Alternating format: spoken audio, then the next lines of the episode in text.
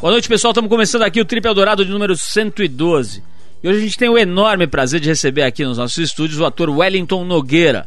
O Wellington é fundador e gestor dos Doutores da Alegria, uma ONG super premiada e reconhecida que transforma literalmente a realidade de milhares de crianças hospitalizadas todos os anos. Através do contato com os palhaços associados aos Doutores da Alegria, as crianças internadas nesses hospitais recebem toda semana doses cavalares de alegria de felicidade e de amor. E essas doses ajudam bastante na recuperação de graves doenças. E não são apenas as crianças que se beneficiam, mas toda a equipe médica que trabalha com a molecada e também os parentes da, das crianças. Bom, o Elton vem ao Trip hoje falar sobre como conhecer esse tipo de trabalho, como é que foi implementar esse processo no Brasil, de forma pioneira, aliás, e como é que funciona a ONG Doutores da Alegria. Olha só, ainda hoje, com a força da Embratel e do 21, a gente vai tentar bater um papo aqui com o piloto Clever Colbert, que está representando o Brasil pela vigésima vez no Rally Paris-Dakar, que aliás agora virou Rally Dakar, né? Antigamente era conhecido como Paris Dakar. O Clever Colbert está em Zuerat, lá na Mauritânia. A gente vai ligar para ele daqui a pouquinho usando o 21. E ainda hoje a gente vai ouvir as declarações das seis colaboradoras maravilhosas que participaram do ensaio sensual da revista Trip de fim de ano, né?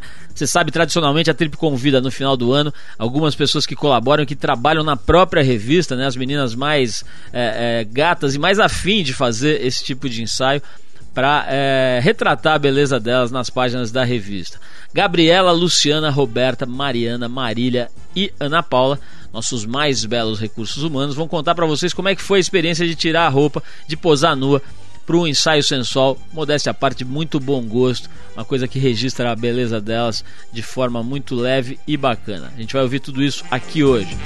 Mas para começar o programa, você já ia entrando no clima para ouvir as nossas colaboradoras belíssimas. A gente vai de Barry White, o cantor com aquele vozeirão de veludo cotelê, aquela voz romântica com Can't Get Enough of Your Love, baby. Vai lá, Barry. I've heard people say that too much of anything is not good for you, baby. But I don't know about that. As many times as we've loved and we've shared love and made love, it doesn't seem to me like it's enough. It's just not enough.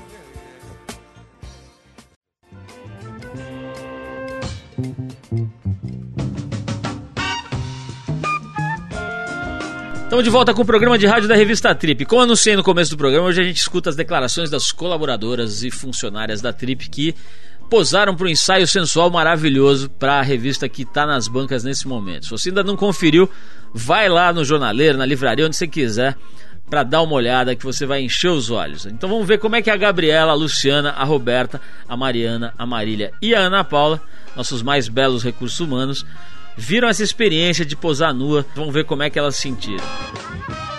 E aqui é a Roberta. Sobre o ensaio foi genial, a, a companhia das meninas, o clima ajudou, a paisagem. E a gente fez várias cenas diferentes. Teve uma cena que eu fiz enterrada na areia, assim que tipo sofrido mesmo. Essa foto não saiu, mas saiu uma outra que eu tô ajoelhada aqui. Gente, eu parabenizo todas as modelos, porque não é fácil. Acho que o Dede Fedrizi, com a, a produção, a direção de arte da Trip está de parabéns e vocês não podem deixar de conferir nas bancas este mês. Aqui é a Lu, é a segunda vez que eu faço o ensaio da Trip das funcionárias. É, foi super legal, as meninas super unidas, uma ajudando a outra. E é legal que a gente fez uma coisa diferente, porque ninguém é modelo e cada uma tem seu cotidiano normal. E aí a gente fez uma brincadeira e o resultado foi super legal. Então passem na banca, compre a edição da revista Trip. Aqui a Marília, que eu saí no ensaio da Trip também. Foi muito bom, fiquei um pouco nervosa, mas assim, todas se ajudaram, a produção é muito boa. Chegou na hora, eu relaxei, consegui fazer as fotos. Adorei o resultado. Eu acho que vale a pena vocês conferirem o site também, que tem uma foto extra de cada uma e um make-off que tá muito engraçado, que não pode perder. E a revista, que já tá nas bancas, que, de, que tá muito bonita e vale a pena. Aqui é a Ana que tá falando. É, foi muito legal, primeiro porque fomos para Angra, ficamos num hotel ótimo, de frente para o mar. Aí quando a gente chegou já estava tarde, então a gente só aproveitou o hotel e a praia. Aí no dia seguinte a gente acordou cedo e fomos de escuna parando em várias praias lindas. O sol tava rachando o coco e na hora do meu ensaio mesmo eu fiquei bem tranquila, porque a equipe que a gente estava trabalhando era incrível, as produtoras, o fotógrafo, o assistente, o maquiador, até os meninos da escuna. E com isso eu fiquei bem relaxada, curtindo tudo que estava acontecendo. E aí quando eu vi, eu já tinha feito as fotos. Então eu sugiro que vocês vão até a banca e comprem a revista para dar um check it out. Meu nome é Mariana, também saí no ensaio das funcionárias da Trip. Bom, a princípio eu não aceitei o convite, mas depois eu acabei aceitando até mais para um, um lance de autoestima, enfim. Chegando lá eu fiquei meio sem graça, eu fui a única que foi fotografada na frente de 200 pessoas. E eu sou a única, acho que tímida, de todas das seis meninas que tinham lá. Mas no fim deu tudo certo, acho que valeu a experiência, não fiquei muito à vontade, mas gostei do resultado final. Aqui é a Gabi, eu fiz o ensaio ano passado e esse ano para mim foi muito mais tranquilo, porque a equipe também ajudou bastante, fotógrafo, produtora, maquiador, além do tempo que estava maravilhoso e a galera que foi que era bem legal também.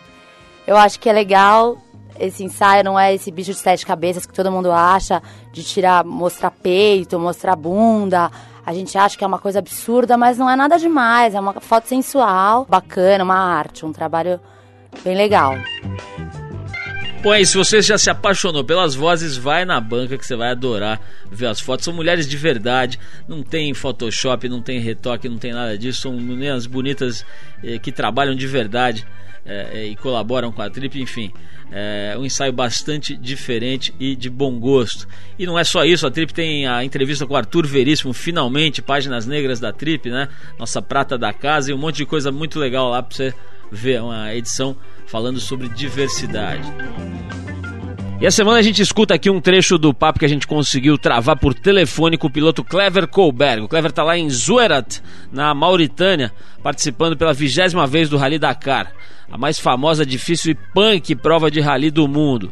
No primeiro trecho da conversa, o Clever falou um pouquinho como é, sobre como é estar tá participando pela vigésima vez desse rally, casca grossíssima, e conta um pouco como é que estão as coisas pro lado da equipe brasileira. Dá uma olhada.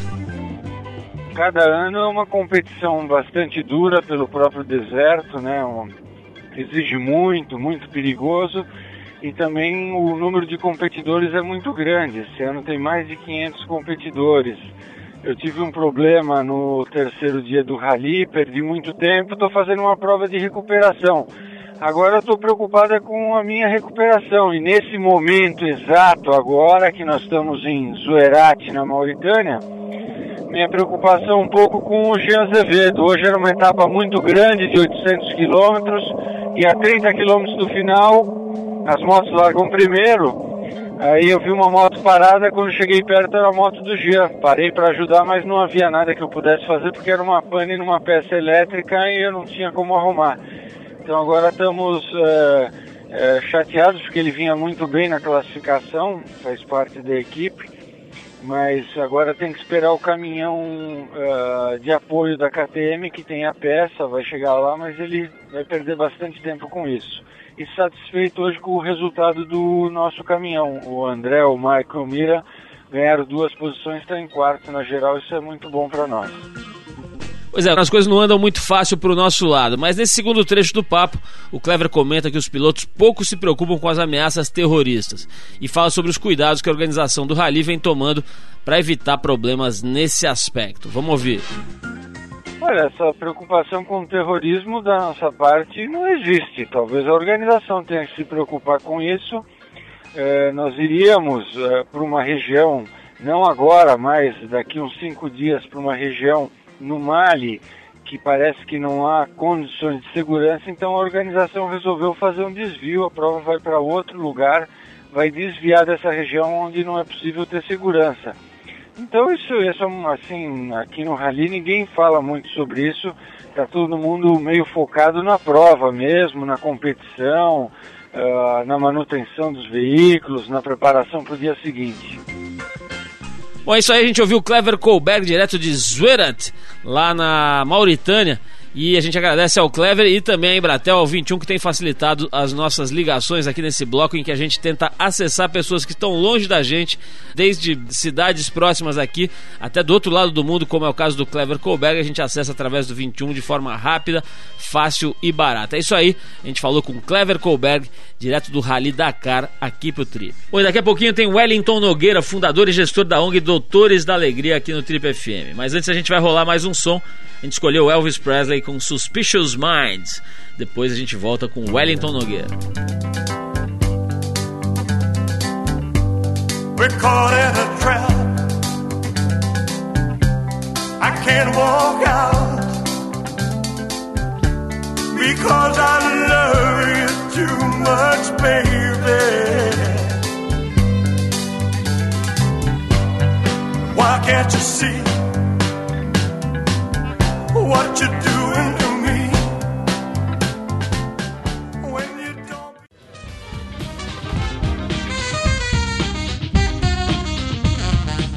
Quando o nosso convidado de hoje foi para Nova York nos anos 80, ele tinha ideias e desejos claros e muito bem orientados. Estudar teatro musical, se tornar um superstar da Broadway e, se sobrasse um tempinho, levar uma estatueta do Oscar para casa também.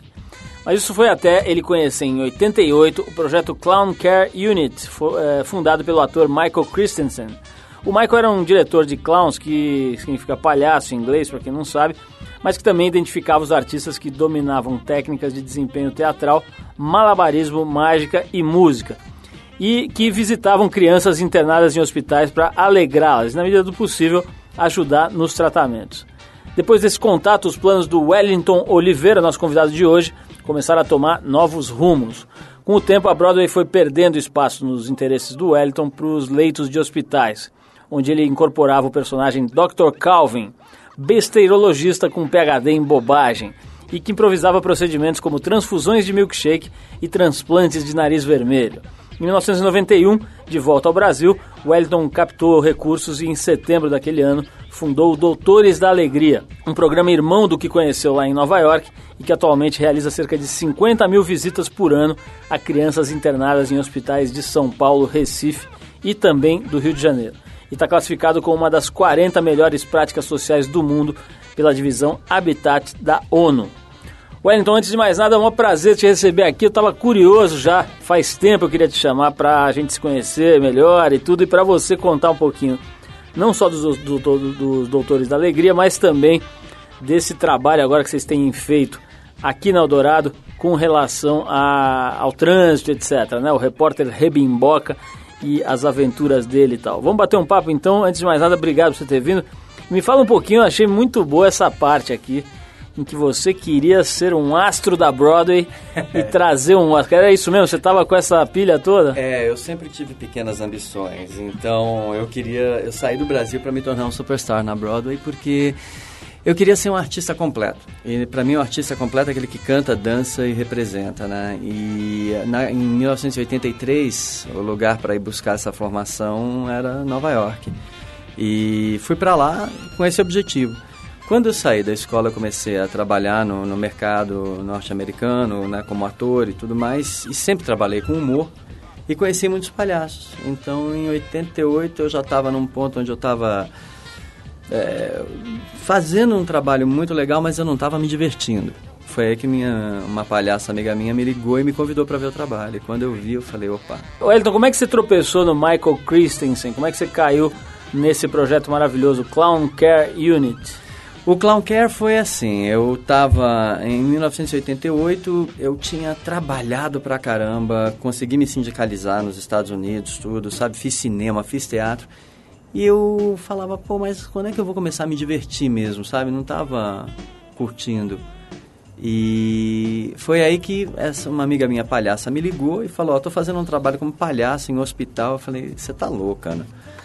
Ela falou, não, eu queria te convidar. Eu falei, mas como me convidar, minha filha? Eu tô, quero ir pra Broadway. Ela falou, pô, eu achava que você tinha a mente aberta, que você ia ver primeiro, julgar depois. Aí eu pegou, né, fundo no meu orgulho. Aí eu falei, não, vou lá ver. E quando eu vi, eh, foi um, foi um abrir de portas, foi uma, luz, porque eu nunca tinha visto nada tão potente em toda a minha vida em termos de arte cênica como ah, dois palhaços e uma criança no hospital. A reação que o trabalho artístico tinha sobre a criança, mas o impacto que a criança tinha sobre os dois artistas. Essa relação de troca é que para mim foi completamente diferente e mais potente do que tudo que eu tinha visto no palco. Agora, Wellington, é, é, eu estou interessado. Quer dizer, é, você viu a coisa já funcionando e aí foi cativado, magnetizado na hora. Isso. Como é que o Michael inventou isso, né? Porque acho que nunca teve antes, né? Tinha tido alguma Palhaço e hospital é uma coisa que, quando você olha pela história, sempre teve, mas sempre visitas esporádicas. Então, tem até o filme do Fellini, o E Clowns, onde os irmãos Fratellini vão visitar o hospital um dia. Mas era sempre assim, eles se apresentavam, punham todas as crianças que podiam sair dos quartos juntas e faziam uma performance. O Michael, ele criou, foi completamente por acaso, ele foi fazer uma palestra no hospital, uma apresentação de 15 minutos, e ele resolveu, como palhaço, se apresentar como um médico e fazer transfusão de milkshake, essas coisas todas. E foi tão grande o impacto que os médicos convidaram Michael para visitar as crianças. E quando visitaram as crianças internadas e viram a diferença de comportamento depois, aí ele foi convidado a voltar e voltar e o programa começou. Isso foi em 86.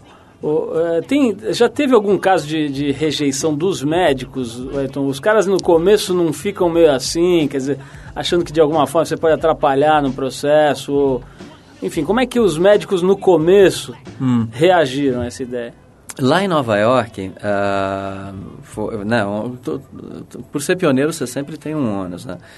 E o Michael, ah, quando entrou pela primeira vez numa UTI, a chefe da UTI imediatamente foi lá e falou assim, ó, é o seguinte, bicho, isso aqui é uma UTI, é muito legal o que vocês estão fazendo, mas isso é uma UTI, não é lugar de palhaço.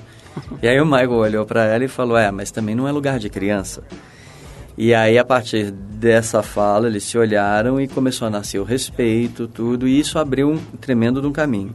Chegando aqui no Brasil, ah, como a gente já tinha uma, um histórico nos Estados Unidos, então havia uma predisposição maior em aceitar, em conversar, e, mas nem por isso a gente deixou de ser menos respeitoso e cuidadoso, porque entrar dentro de um hospital é uma coisa muito séria, muito delicada.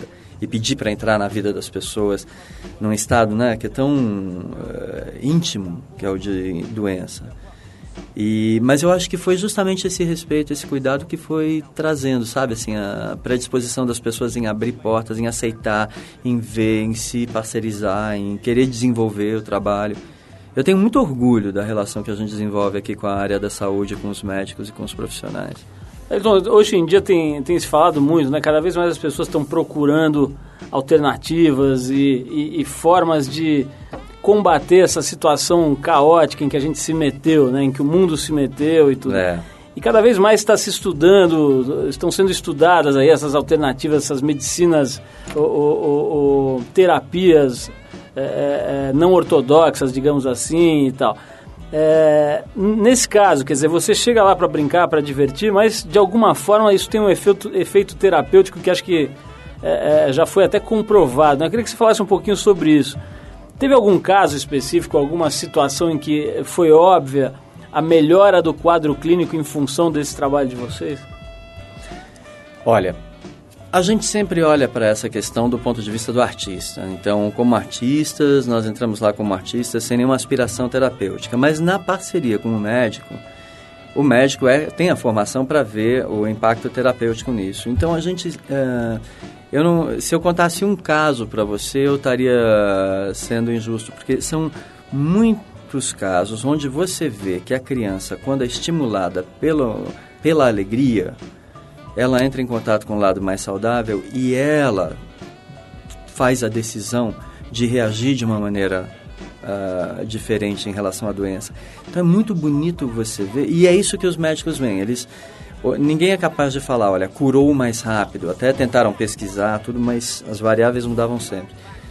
Mas eles falam, é visível a diferença de atitude da criança diante da adversidade quando ela vive essa experiência da alegria. E isso é meio caminho andado para uma cura ou para uma resolução. Porque eu acho que uma coisa que eu aprendi nesse trabalho é que mesmo quando você sabe que seu prognóstico está fechado, que não tem mais o que a medicina possa fazer, que você vai morrer, você pode ainda fazer a opção de como você quer morrer, né? Com dignidade, com qualidade, com alegria. Qual é a última imagem que você quer levar antes de ir? Então, uh, entrar como palhaço no hospital, nesse microcosmo que é uma metáfora para tantas coisas da vida, abriu muito campo de possibilidades de visão para a gente lidar com a vida. Então eu vou querer saber agora qual foi a pior situação que você viveu como palhaço nos Doutores de Alegria, a situação mais difícil. Mas vamos tocar uma música aqui enquanto você Ah, pensa. legal. que é, olha, eu prometi que eu nunca mais ia dizer quando eu fosse apresentar música que esse cara era um surfista profissional, que morou no Havaí e tal, porque isso já todo mundo tá cansado de saber. Então vamos tocar Jack Johnson sem mais delongas aqui. Uma das faixas mais bacanas aí do trabalho recente dele chama-se Traffic in the Sky. Tem um pouco a ver com o trabalho do Wellington mais recente. Vamos lá.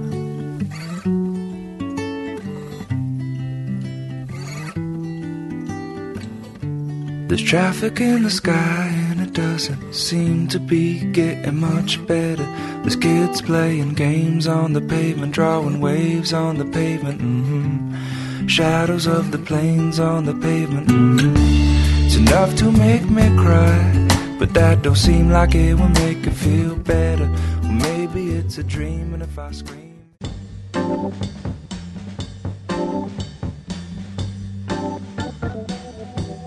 A gente ouviu o som do Jack Johnson aqui para embalar o nosso papo com Wellington Nogueira, que é o fundador dos Doutores da Alegria, um projeto muito interessante que leva os palhaços, né, a arte é, é, da representação, a arte circense e o teatro para dentro dos hospitais para dar uma alegrada no astral da molecada, que está lá em situação às vezes muito grave. Wellington, é é disso mesmo que eu queria falar, quer dizer, como palhaço, como ator, como um dos membros lá dos Doutores da Alegria, Teve alguma situação que você se lembra que foi uma espécie de lição ou que marcou muito pelo peso, pela, pelo drama, pela dificuldade? Porque eu estava dizendo para você aqui, enquanto a gente ouvia a música, que quem lê as matérias, hoje sai muita matéria sobre o trabalho É. de vocês e tal, pensa que é tudo uma alegria, vocês chegam de mão dada, as crianças estão sorrindo e, e saltitantes e tal. E a real deve ser bem diferente, né? Teve alguma situação dessa pesada, marcante, que você possa relatar e que tenha servido de aprendizado para você? Teve, teve, teve. Todo dia no hospital você nunca sabe o que vai acontecer e sempre tem esse elemento de intensidade, porque você está trabalhando muito próximo de vida e morte, né? E, de novo, a doença, ela leva você para um momento onde muitas questões da tua vida é, vêm à tona e as suas relações com as pessoas da sua família, do seu círculo de amizades. Então, e é nesse me meio que a gente acaba interferindo, né, como palhaço. Mas eu, eu acho que assim, o dia que eu me senti pior dentro do hospital foi um dia que eu fui trabalhar com um menino, um adolescente. E ele tinha câncer e eu estava numa fase, eu era, estava novo nesse trabalho e deslumbrado, achando que o trabalho era o máximo e que eu era o máximo também e que eu tinha, que eu era infalível, que justamente eu tinha receita risada para todas as situações. E aí eu fui lá, olhei para ele, conversei, fiz o meu o que eu queria, mostrei para ele o truque que eu queria apresentar. E ele olhou bem para minha cara e falou: "Sabe o que é pior de tudo? É que você não é nem engraçado." Na hora que ele falou isso, cara, eu, ele olhou bem nos meus olhos e falou isso bem sério, sabe? Eu queria que o mundo se acabasse numa fenda para eu poder ser engolido e ninguém mais tocar no assunto, né? E, e, e tava do lado a pessoa que tinha me treinado, então eu tinha ainda essa é, essa pressão em cima de mim. E eu eu falei, eu, eu vou chorar. Eu, eu, eu isso, não, isso é humilhante, só mesmo chorando. E aí eu me dei conta, eu estava vestido de palhaço, eu comecei a chorar como um palhaço. Né? E, e comecei a falar, tá vendo? Eu não dou certo em nada, tudo que eu tento na minha vida é uma porcaria e eu sou uma negação, eu sou uma desgraça. E eu comecei a ver que quando eu comecei a chorar como um palhaço e falar mal de mim mesmo, me pôr para baixo, o moleque começou a rir. Aí eu vi isso, eu ouvi isso, aí eu falei, essa é a porta da esperança. Então, aí eu comecei a acabar comigo, né? Até um ponto que ele falou, tá bom, vai, chega, palhacinho, vai. Não tem nada pior do que palhaço que não é engraçado, é um palhaço que chora, sabe? E, então vamos fazer o seguinte: faz o seu truquezinho e eu vou fingir que gostei, eu vou rir, e aí você prepara uma coisa melhor e na próxima visita você me mostra. E aí eu mostrei um truque para ele, essa coisa toda, e saímos já com esse compromisso de eu fazer uma coisa melhor. E eu saí do quarto. Aí a menina que estava comigo, a minha parceira, ela falou assim: O que, que você aprendeu aqui? Eu falei: Bicho, eu não tenho nem mínima ideia, mas foi muito intenso. Ela falou: Como você acha que é estar tá com câncer com 14 anos de idade? Eu falei: Ah, deve ser uma merda. Ela falou exatamente isso. É assim que ele se sente. E você disse que queria entrar na vida dele. Ele queria saber se você estava afim de saber como ele estava se sentindo. Então ele te pôs o teste e você passou. E aí que eu entendi o que, que era a dimensão de realmente você pedir licença para entrar na vida de alguém num momento como esse. Eu nunca vou esquecer essa lição e, e me ensinou muito sobre zona de conforto. Wellington, hoje vocês têm que lidar com essa, com essa ONG, né, com essa organização de vocês, é. É, como uma empresa, né, como um negócio também. Exatamente. Né? É, como é que, quer dizer, como é que é isso? Vocês têm executivos lá, vocês mesmos têm que se transformar em gestores. É, como é que vocês fazem para ganhar dinheiro, para sustentar a própria, enfim, sobrevivência de vocês e o desenvolvimento da, do, do trabalho? Ó, oh, legal, Paulo. Gosto dessa pergunta, porque justamente é um lado que ninguém vê muito, mas que é super importante. Primeiro porque você é uma organização sem fins lucrativos, é uma organização pública, é a gestão dos recursos, eu acho que ela tem que ser feita com muita transparência. Então, a mesma excelência artística que você tem que ter no hospital, você tem que ter na gestão da organização.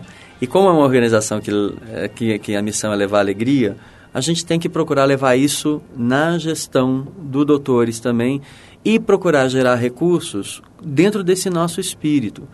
Então não é uma coisa fácil, é um desafio que a gente está sempre pensando como é que a gente pode convidar alguém, estimular alguém a ser um sócio mantenedor, a ser um patrocinador, uh, acreditando na causa da alegria. E, e, essa questão da organização, eu, eu gosto de falar sobre isso porque eu acho que cada vez mais é exigido das ONGs que se profissionalizem. Mas eu não quero me profissionalizar para falar, poxa vida, eu sou gerido tal qual uma empresa. Eu acho que a grande oportunidade de uma organização da sociedade civil se profissionalizar na sua gestão é exatamente para a gente criar novos modelos de gestão, novos modelos de negócio e começar a, a promover sinergia que chegue numa convergência entre segundo e terceiro, porque eu acho que o modelo econômico que a gente tem hoje e tudo mais nos trouxe aonde estamos. E quando a gente olha em volta, vê que tem muito buraco aí. E então eu acho que hoje, se a gente tivesse valores migrando de um setor para outro e a gente pudesse ver essa convergência ocorrer, eu acho que a gente estaria com possibilidade de criar uma verdadeira economia solidária, um outro olhar sobre dinheiro, sobre lucro. E eu espero que a administração de, da organização possa contribuir para isso. E esse filme, Wellington, como é, que, como é que vê a história do filme? Como é que foi o desempenho dele? Vocês fizeram um filme, né? Doutores da Alegria. Isso. Como é que foi essa, esse, essa, essa migração do trabalho para um documentário? Foi assim, todos nós que trabalhamos no, no Doutores da Alegria... São quantos hoje? Hoje são 47 atores em 14 hospitais, em São Paulo, Rio de Janeiro e Recife. Bastante gente. É, então, e o ano que vem vai ter mais. Então, nós vamos para mais uma capital, que eu, nós estamos prospectando aí. Mas a, a gente vive experiências como essa que eu te contei que mudam a vida da gente. E nós achamos que era muito restrito ficar com essas experiências só entre o grupo de artistas. Mas é justamente esse o conceito, sabe? Disseminar essa mensagem para que as pessoas possam se inspirar nela e, quem sabe, ter uma outra postura na vida. Eu queria até falar sobre isso, Wellington. Parece que tem uma, uma moral cristã, ou judaico-cristã vigente aí, que é assim, ah, o que eu faço é para ajudar os outros eu não divulgo eu não comento e tal, eu faço isso de uma forma oculta, tá, como se isso fosse é, é, sinal de, de, de, bondade ou de um desprendimento e tal. Vamos falar disso um pouquinho, queria ouvir a sua, opinião. Mas antes eu vou tocar mais uma, uma música aqui, uma banda jamaicana. Assisti essa banda na Europa nos anos 80, era uma banda, banda muito forte. É, ela, ela, trouxe é, a coisa jamaicana e, e fundiu um pouco com com a música europeia, enfim, tinha, tinha lá uma pegada um pouco diferente do que se fazia na Jamaica naquela época. Estamos falando do Black Uhuru, ou Black Uru, como alguns falam aí. A primeira banda de reggae a ganhar um, Gra- um Grammy por um álbum de 83 que se chamava Anthem. Então vamos ouvir Sim Semilha, do Black Uhuru. Depois a gente volta para falar um pouco mais com o Wellington Nogueira. Vamos lá.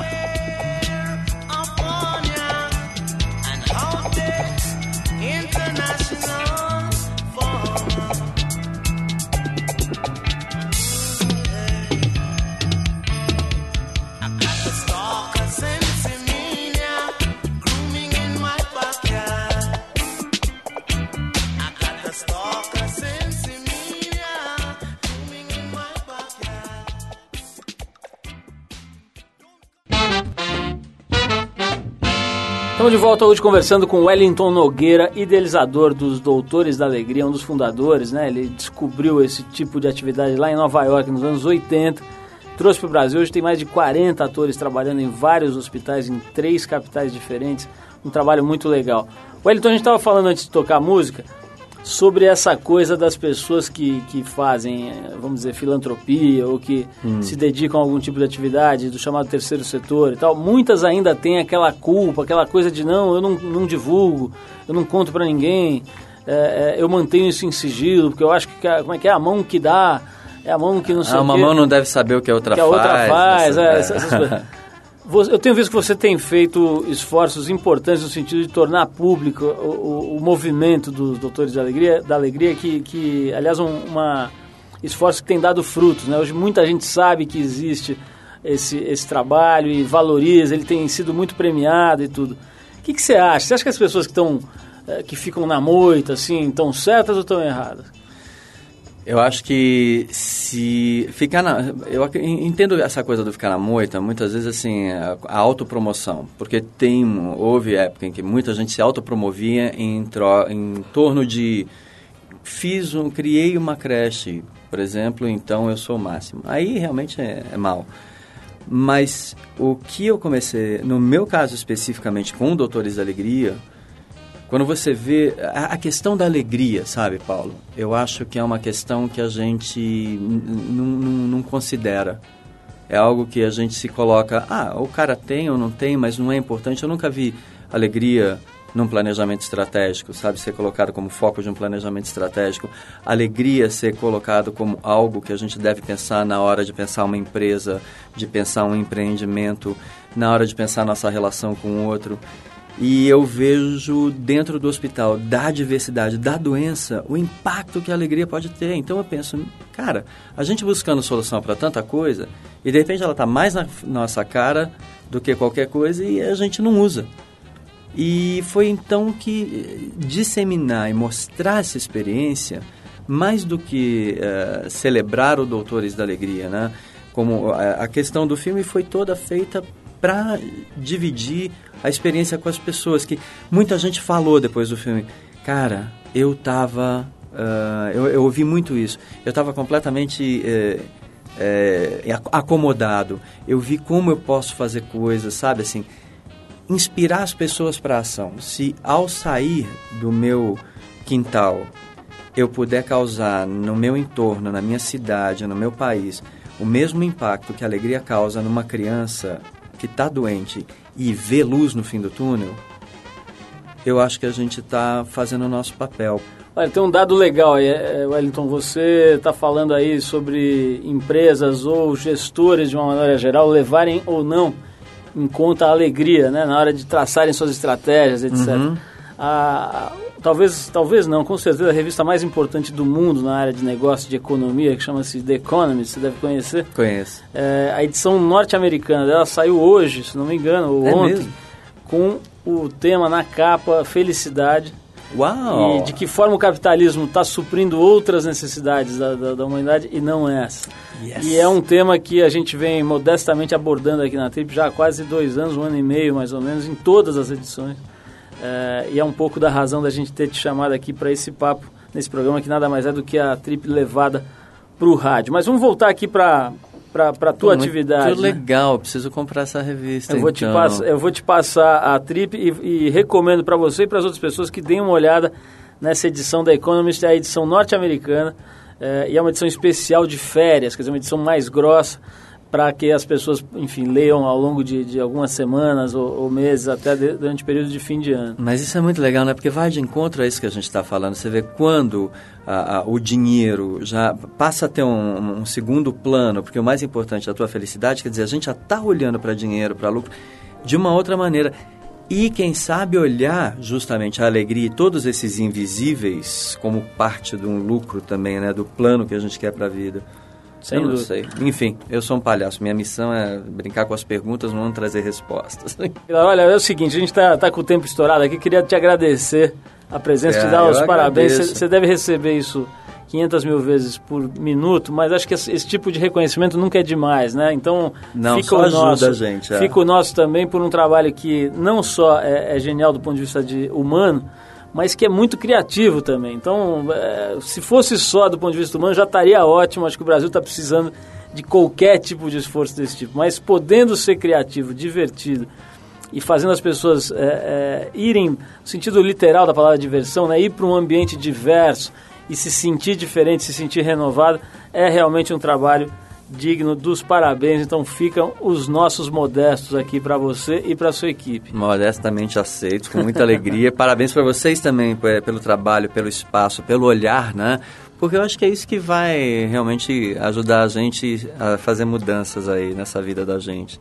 Mas é muito bom estar aqui. Obrigado. Obrigado, Wellington. Manda um abração para os outros 47 palhaços. Com certeza. E fala, qualquer hora vamos junto lá para acompanhar, é, é, na medida do possível, um tra- um- o trabalho em loco, que deve ser muito legal. E a gente também é chegado numa palhaçada. Então, quem sabe a gente ajuda lá de alguma forma. Ah, quanto mais melhor. Vamos ter o maior prazer. Valeu, Wellington. Vamos tocar um, um som aqui que eu gosto muito, uma banda antiga já. Deve ter, esse som deve ter aí fácil uns 30, 40 anos. É o Bachman Turner Overdrive. Bachman Turner Overdrive. Nossa, Tem- minha adolescência. tem- Taking care of business? Exatamente. Ah. Tem gente que fala BTO, né? Agora tá na moda falar BTO, mas é, É. Beckman Turner Overdrive, uns roqueiros do tempo Taking care of business. do tempo que essa palavra fazia sentido. Vamos Pode lá. crer. Taking Care of Business com Beckman Turner Overdrive, em homenagem ao Wellington Nogueira, que é um cara que está cuidando dos seus negócios de uma forma brilhante. Vamos lá.